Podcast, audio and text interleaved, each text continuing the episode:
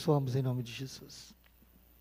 Amém. Glória a Deus. Pode se sentar, meu querido, minha querida. Abra a palavra de Deus no Salmo de número 37, 18 e 19. Salmo de número 37, 18 e 19. Enquanto você procura na palavra de Deus, um recadinho rapidinho: Seminário de Vida Profissional e Espiritualidade. No dia 7, sábado, às 20 horas, nós temos o culto de jovens, e nesse culto de jovens, nós vamos estar fazendo o seminário de vida profissional aberto a todos de 16 anos ou mais que queiram aprender sobre. Nós vamos falar sobre empreendedorismo. Né? Então, nós vamos ver que Deus é um empreendedor e vamos ver características dos empreendedores. Nós vamos ter dois preletores aqui conosco, vai ser uma bênção, em nome de Jesus. Deus empreendeu o maior projeto que existe. Deus empreendeu o projeto da salvação de todos os homens. E ele realizou isso. E da mesma maneira que Deus é um empreendedor, eu e você também temos que traçar projetos, sonhar grande, porque grande é o nosso Deus. Então, no próximo sábado, às 20 horas, todos estão convidados, 16 anos ou mais, nós temos um material didático que a gente dá, uma palestra, duas palestras maravilhosas, um coffee break bem legal também. Venha participar conosco, nós lançamos esse convite para você, para abençoar o seu coração e a sua vida. Amém? É o primeiro do ano. Nós queremos ver se pelo menos esse ano fazemos uns três a quatro. E tenho certeza que vai ser uma bênção para todos aqueles que vierem participar. Bem, gente, nós vamos falar sobre o seguinte tema. Deus trouxe um tema hoje à tarde ao meu coração. E aí eu comecei a meditar, a mergulhar nas Escrituras sobre esse tema. Essa temática é quando vier o dia mal. Fala comigo, quando vier, quando vier. o dia mal. A Bíblia, por várias, vários trechos, nós vamos ver alguns deles hoje, ela fala que na nossa vida, diante né, de diversas circunstâncias, pode um dia ou outro na vida do crente ser um dia mau. Ser um dia onde você não está bem, onde as coisas acontecem, é, coisas inesperadas acontecem. Um dia onde Satanás e seus demônios se levantem contra você, ou talvez pessoas se levantem contra a sua, vida, talvez um sonho, um projeto desapareça, algo cause frustração no seu coração. Queridos, nem todos os dias da nossa existência, da nossa vida, serão dias bons. Amém? Coisas más acontecem também com pessoas com o coração bom, pessoas que servem a Deus. Mas como é que nós temos que nos portar quando vem o dia mal? Né? Será que eu estou preparado para ele? Será que eu posso resistir esse dia mal quando vier? Será que eu posso ser como Paulo chama, um inabalável diante de um dia mal? Será que eu posso triunfar sobre ele? Posso sair dele como mais que vencedor, por mais que seja um dia amargo, um dia difícil?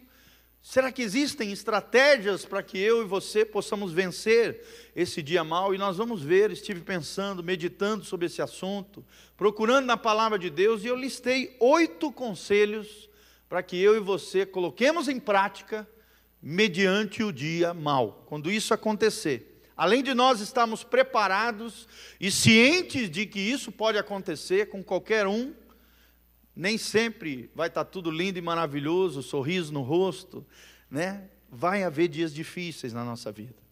Mas por mais que hajam tempestades na sua e na minha vida, se Jesus estiver no barco da nossa vida, basta uma palavra do Mestre, Jesus Cristo, nosso Senhor. A tempestade vai se transformar em calmaria. Amém?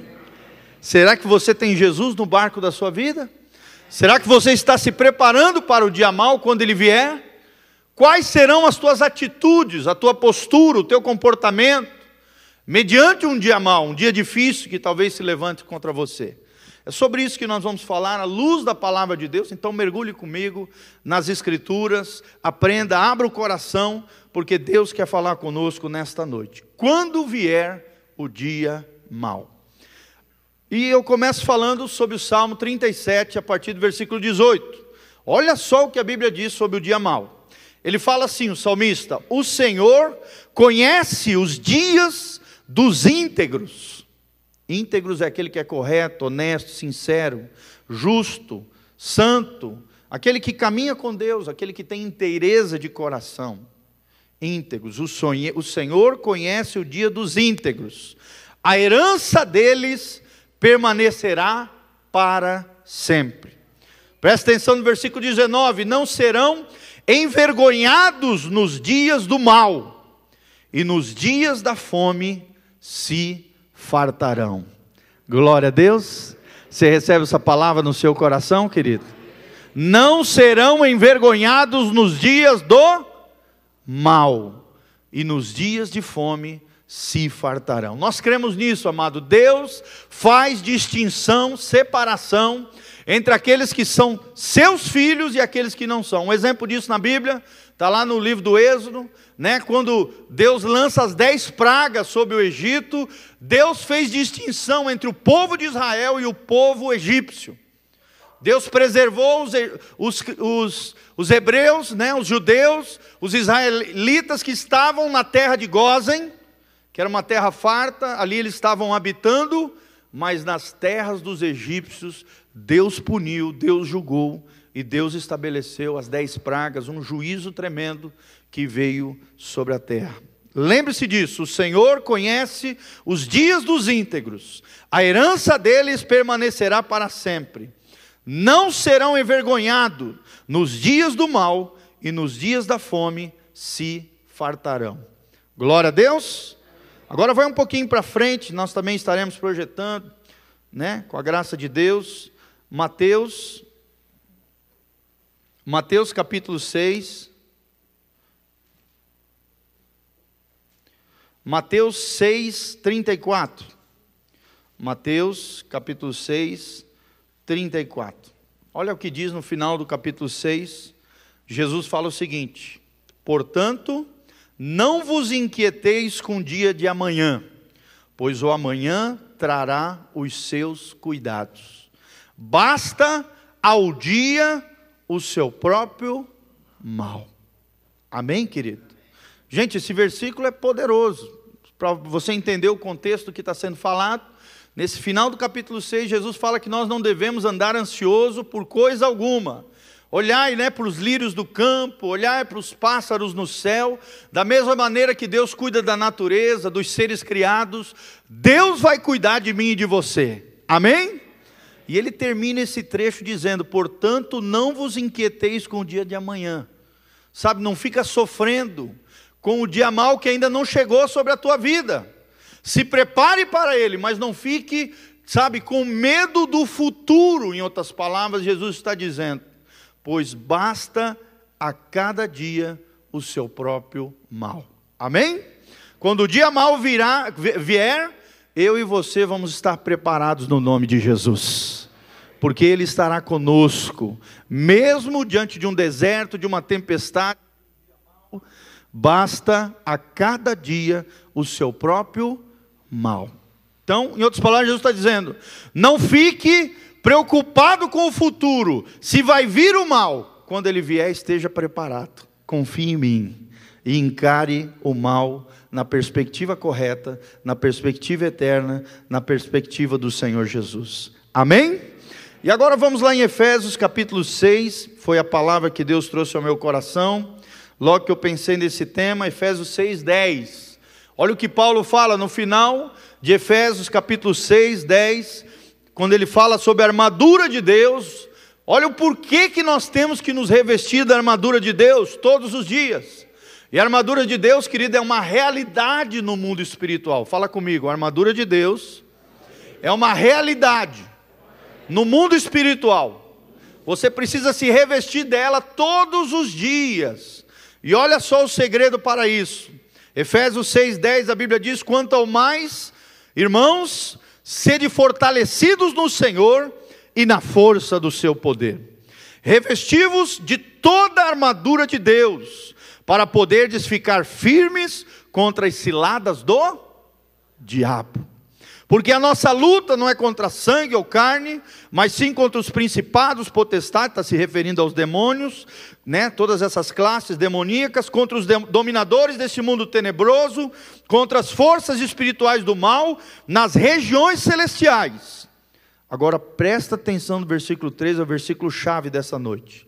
Portanto, tomai toda a armadura de Deus, para que possais resistir no dia mal, e depois de ter desvencido tudo, permanecer inabaláveis. Quem quer permanecer inabalável aqui no nome de Jesus? Glória a Deus. Vira para o irmão que está do seu lado, segura no ombro dele ou aponta para ele e diz: Você será um inabalável. Em nome de Jesus. Amém, querido? Então tome sobre você a armadura de Deus, coloca sobre a sua vida, se fortaleça no Senhor e na força do seu poder, para que você possa resistir, estar preparado para isso que a Bíblia chama de dia mal. E depois de ter desvencido tudo, Olha só a promessa da vitória, glória a Deus. Se você se revestir do Senhor, na força do seu poder, colocar sobre você a armadura descrita em Efésios 6, amado, você vai vencer e vai permanecer inabalável para a glória de Deus.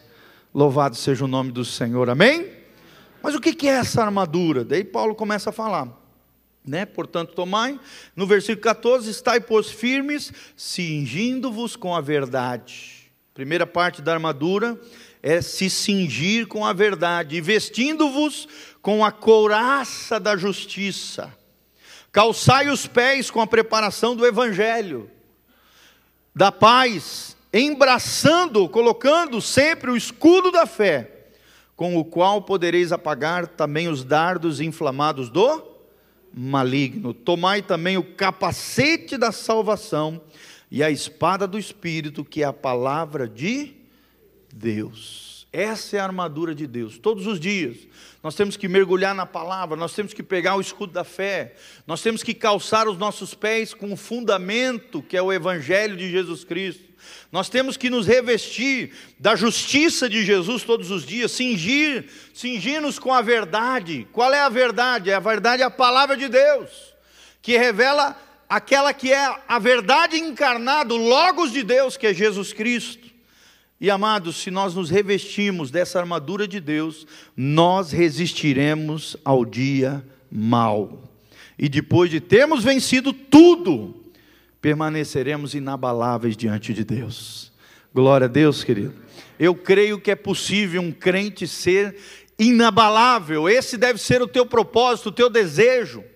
Quando vier o dia mal, quando vier a tempestade, você que tem a sua casa, a sua vida, a sua existência, o seu coração, a sua família, os seus negócios, você que tem os seus sonhos, os seus projetos sobre a rocha, que é Jesus Cristo, Senhor, pode vir ventania, chuva, vento, sol, irmão, não será abalada, porque Jesus é o fundamento da sua vida, Jesus é o, é, é o seu porto seguro, Jesus é onde a tua alma está ancorada, na pedra viva, na pedra angular, é Jesus Cristo, o nosso Senhor. E nós vamos triunfar sobre o dia mal no nome de Jesus. Amém? Você recebe essa palavra, querido? Receba essa palavra no teu espírito. Feche seus olhos, vamos orar. Pai, nós estamos aqui diante da tua palavra, nós cremos naquilo que está descrito aqui em Efésios 6, a partir do versículo 10, Pai. Nos revestimos do Senhor e na força do teu poder. Fala conosco através da tua palavra. Usa o teu servo, ministra em cada coração, levanta o caído, cura o enfermo, sara o ferido, liberta o cativo, Pai. Mas, ó Deus, ministra a tua palavra em cada espírito, em cada coração, em cada vida. Ó Deus, restaura, Pai, opera milagres e maravilhas. Que ele eles se tornem eu também inabaláveis diante do Senhor, que possamos triunfar diante do dia mal, no Senhor Jesus, o nosso Deus, o nosso Senhor, o nosso Salvador.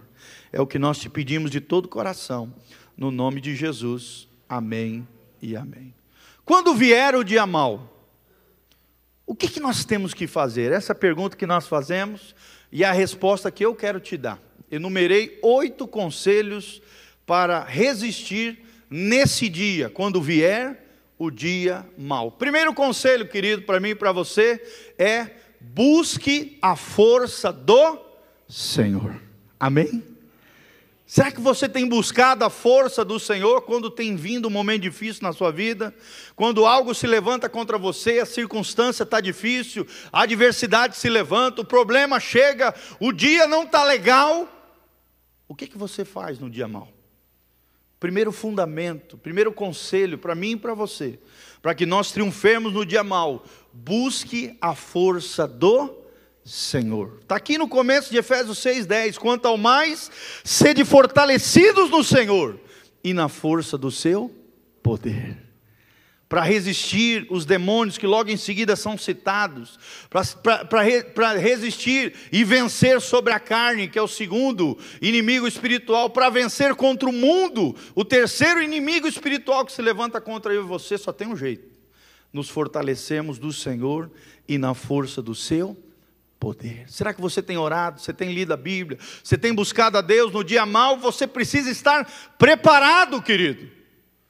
Você não pode fazer apenas isso no dia mal, você tem que estar sobrecarregado da glória e da graça de Deus, para quando o dia mal chegar, ele ser o seu primeiro recurso, você já está cheio dele, e o diabo vai sair correndo no nome de Jesus, porque você está cheio do Espírito Santo, da graça, da glória de Deus. Deus precisa ser o nosso primeiro recurso, e não o nosso último, como muitas pessoas fazem. Eles buscam um monte de coisa, e lá no final, se sobrar tempo, se lembrarem, eles acabam buscando a Deus. No momento do dia mal, no momento de desespero. Querido, você precisa buscar o Senhor antes do dia mal. Amém? E através da oração se revestir do Senhor e na força do teu poder. Quando estamos orando, amado, eu e você estamos dizendo: Senhor, eu dependo de ti.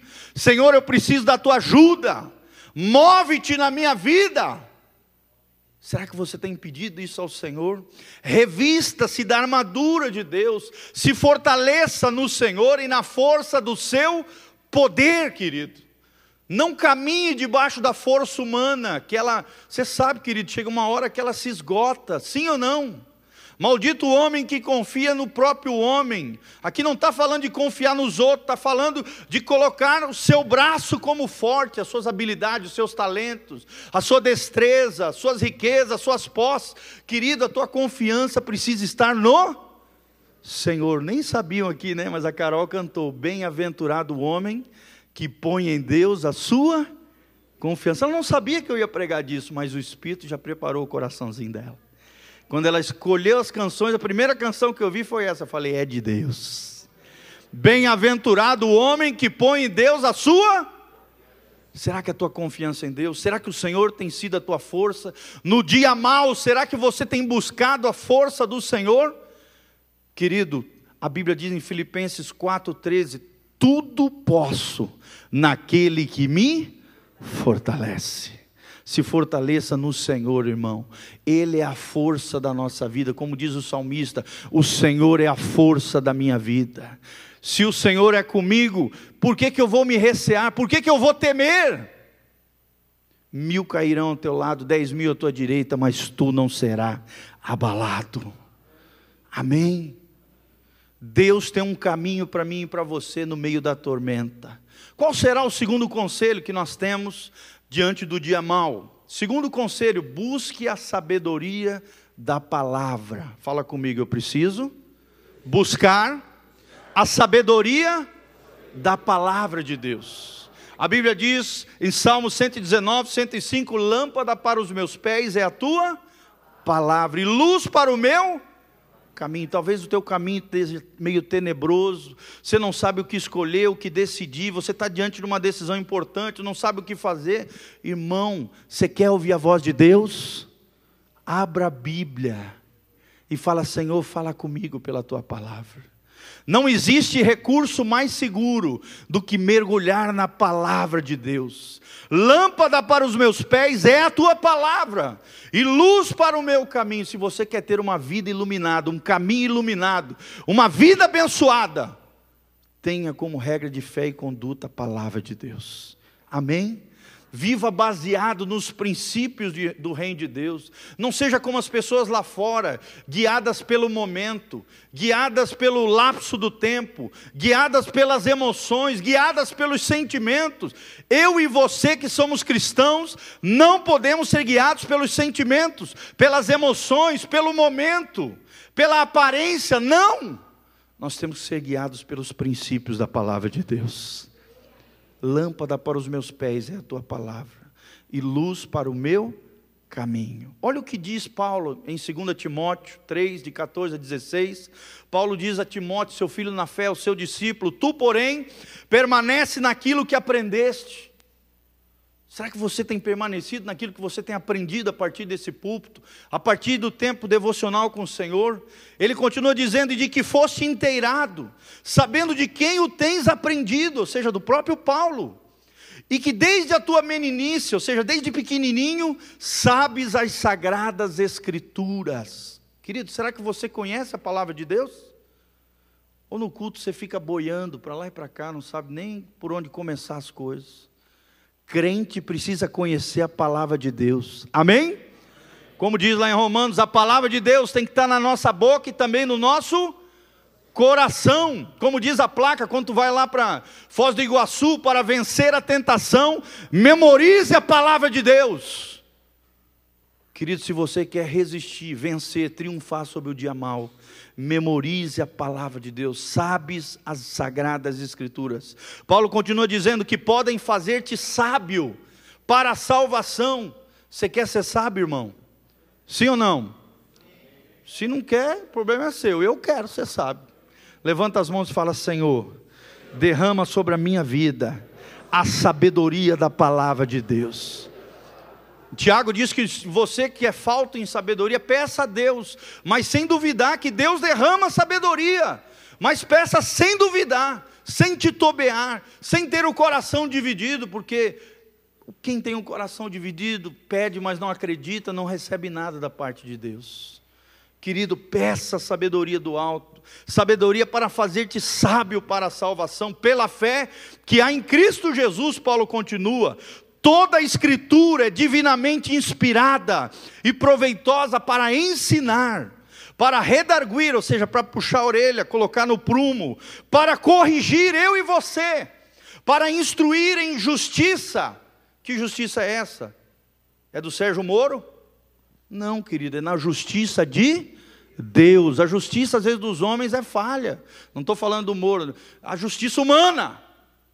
Tanto é que no inglês a palavra justiça tem, tem duas palavras. Ou é justice, é, se referindo à justiça humana, ou é righteousness, se referindo à justiça de Deus. Amém? Toda palavra em inglês que trabalha, termina com NS, NESS, significa uma característica divina algo do caráter que procede do próprio Deus. Está no idioma inglês, olha que tremendo. Então o inglês faz essa distinção, nós não, né? o português é tudo a mesma coisa. No inglês não. Justiça de Deus é perfeita, a justiça dos homens pode até ser falha. Você está entendendo, querido? A palavra de Deus faz isso, ela te ensina, ela te redarga, ela te corrige, ela te instrui em justiça. Para quê? A Bíblia diz para que o homem de Deus seja perfeitamente habilitado, seja perfeito e perfeitamente habilitado para toda boa obra. Você quer servir a Jesus aonde Deus te mandar, querido? Você precisa mergulhar e conhecer a palavra de Deus. Diante do dia mal, primeiro, busque a força do Senhor. Segundo, busque a sabedoria da palavra. Terceiro, busque aqueles que te amam. No dia mal, querido, nós temos que buscar aqueles que nos amam. Em primeiro lugar, a nossa família. Será que quando você está passando por um dia mal, você tem buscado a sua família? Ajuda dos seus? Ou quando alguém está passando mal na sua família, será que ele pode contar contigo, querido? A palavra de Deus diz em 1 Timóteo 5,8: Mas se alguém não tem cuidado dos seus, e principalmente dos da sua família, negou a fé e é pior do que o infiel. Quando alguém da tua família busca a tua ajuda, você ajuda? Você se doa, você tem misericórdia, você tem compaixão? Ou quando você está passando pelo dia mal, quem é que você busca? O boteco? O vício? O, o problema? Tenta fugir da situação? Ou você busca aqueles que te amam? Primeiro lugar, a família. Segundo lugar, os seus amigos, amados. Nós precisamos de amigos. Amém? Provérbios diz, 18, 24: há amigo mais chegado que um irmão. Olha que tremendo isso. Há amigos na nossa vida que vão ser mais próximo, mais chegado. Você vai ter um amor maior do que seu próprio irmão de sangue. Um amigo verdadeiro, você cria esse laço fraterno tão forte. É forte isso, querido. Nós precisamos buscar aqueles que nos amam. Primeiro a família, depois os nossos amigos. Em terceiro também os nossos irmãos em Cristo, que também precisam ser os nossos amigos. Nós somos parte da família eterna de Deus, amém? Tiago fala, 5,16: confessai as vossas culpas uns aos outros e orai uns pelos outros para que sareis. Se você quer ser sarado, curado, restaurado, liberto, levantado, irmão, busca ajuda da igreja, dos seus pastores, das obreiras, dos obreiros, dos homens de Deus, de pessoas maduras que Deus tem aqui para você. Mas busque aqueles que te amem amam. Amém? O quarto conselho, para quando vier o dia mal, procure conselhos na área específica. Fala comigo, buscar conselho na área específica em que você está sofrendo, que você está. Veio o dia mal, você não sabe o que fazer, irmão. A palavra de Deus diz que nós temos que buscar conselho. Olha o que a Bíblia diz: o caminho do insensato é reto aos seus próprios olhos, mas o que dá ouvidos ao conselho, este é sábio. Você quer ser sábio no nome de Jesus? Aprenda a ouvir conselhos. Se você não ouvir conselhos, querido, você vai ter dor e sofrimento desnecessário. Busque conselho na área específica. Se é um problema no corpo, no físico, busque ajuda médica. Se é um problema psicológico, na alma, busque um psicólogo cristão. Se é um problema espiritual, busque os seus pastores. Se é uma situação, sei lá, onde busca conselho na área específica. Vai comprar um imóvel, consulta. Não sai comprando o primeiro imóvel que apareça, consulte corretores. De preferência, mais do que uma opinião para que você tenha segurança no negócio que você vai fazer. Amém, querido? Será que você tem feito isso nos dias maus? Procurado conselhos na área específica? Olha o que a Bíblia diz: não havendo sábios conselhos, o povo cai, mas na multidão de conselhos há segurança. Você quer tomar uma decisão segura, certeira, um tiro certeiro? Busca conselho, irmão. Com conselhos prudentes, fala Provérbios 24, 6. Tu farás a guerra e a vitória na multidão dos conselheiros. Às vezes você está passando por uma guerra terrível, uma luta tremenda. Você precisa de uma luz. Além da palavra de Deus, existem os conselheiros. Amém, querido? Busque conselho, ouça, peça ajuda. O quinto conselho que nós damos é: faça o que deve ser feito. Fala comigo, eu preciso fazer o que deve ser feito. Entenda isso. A palavra de Deus nos ensina que o possível eu e você devemos fazer, mas o impossível devo deixar nas mãos de Deus. O impossível está nas mãos de Deus, mas o possível eu e tu temos que fazer. Está precisando de emprego? Prepara um currículo. Está passando por alguma enfermidade? Além da oração na igreja, busque um médico. Está tá, tá querendo aprimorar a sua vida profissional? faça curso, se aperfeiçoe, entre numa faculdade, corra atrás. Irmão, Deus não vai fazer isso por você. É você que tem que fazer.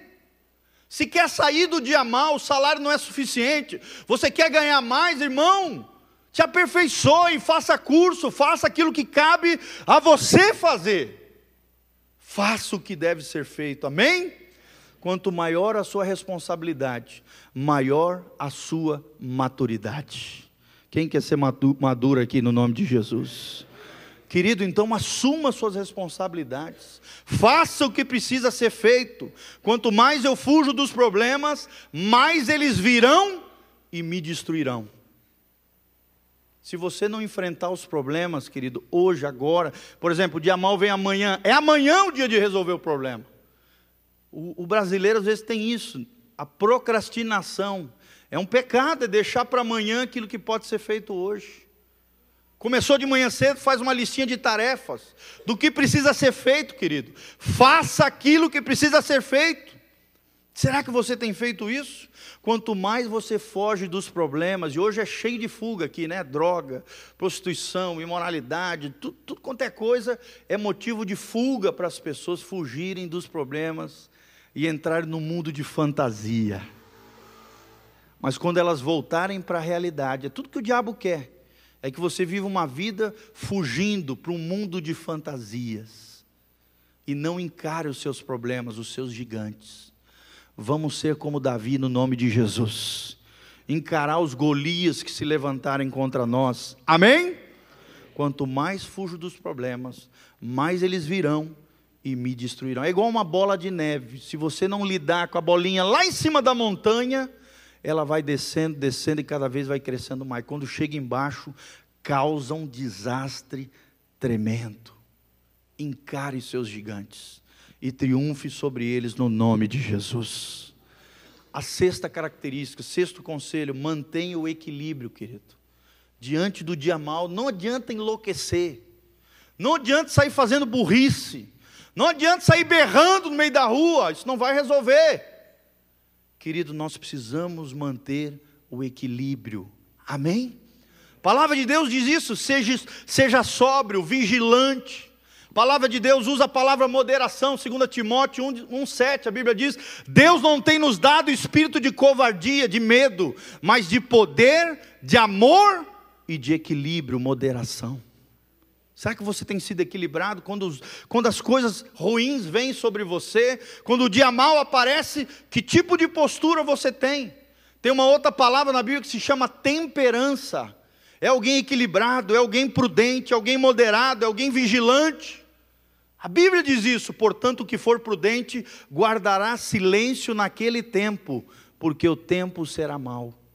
Quando o tempo é ruim, querido, você sai falando um monte de bobeira, ou você faz como a Bíblia diz aqui, você se cala, no sentido de se preserva, não fica falando besteira.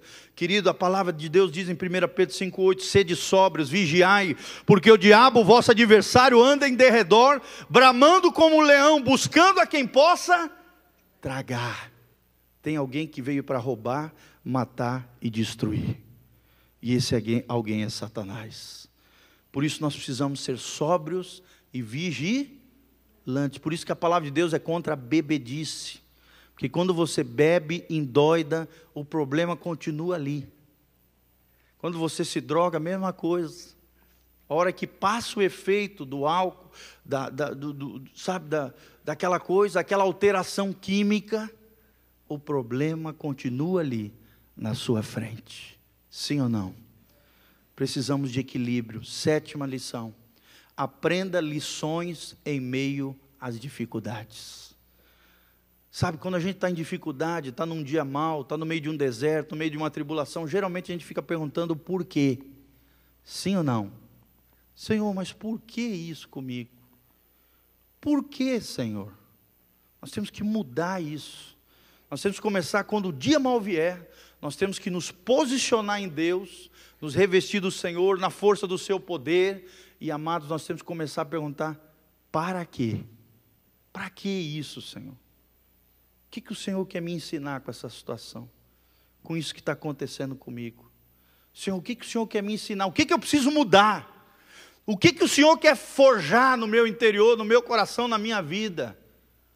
Nós temos que parar de querer saber os porquês da parte de Deus. E temos que, com a graça de Deus, perguntar o para que, Senhor, qual é o propósito do Senhor permitindo que isso aconteça na minha vida? O que, que o Senhor quer me ensinar? Quais são as lições que eu posso aprender? Deus sempre tem algo a nos ensinar, mesmo nas tempestades. Sim ou não? Jesus permitiu que a tempestade viesse, ele deu a palavra, estabeleceu a vitória, a tempestade se transformou em bonança e ele puxou a orelha dos discípulos, dizendo: Homens de pouca fé, cadê a fé de vocês, em outras palavras? Jesus dá uma grande lição. Será que você tem aprendido as lições que Deus tem te dado em meio às tempestades, às dificuldades, o dia mau, os desertos da vida? Querida, a palavra de Deus diz, para terminar, Romanos 8, 28, todas as coisas cooperam para o bem daqueles que amam a daqueles que foram chamados segundo o seu propósito. Você foi chamado por Deus, querido? Glória a Deus. Coloca a mão no seu coração e fale: Eu sou um chamado de Deus. O Senhor tem propósito na minha vida. Será que você tem essa convicção de que você é um chamado por Deus? Muitos serão chamados, porém poucos escolhidos. Por que, que poucos são escolhidos? Porque poucos respondem ao chamado de Deus. Mas quem tem o chamado de Deus, todas as coisas, até o ruim, até aquilo que é mal, Deus tem o poder de transformar em algo bom. Uma grande lição para mim e para você, até nossas burradas, sim ou não, irmãos, se tornam numa grande escola de Deus para a nossa vida. E se você triunfar sobre elas lá na frente, os seus erros, as suas falhas, aquilo que Deus restaurou da sua vida,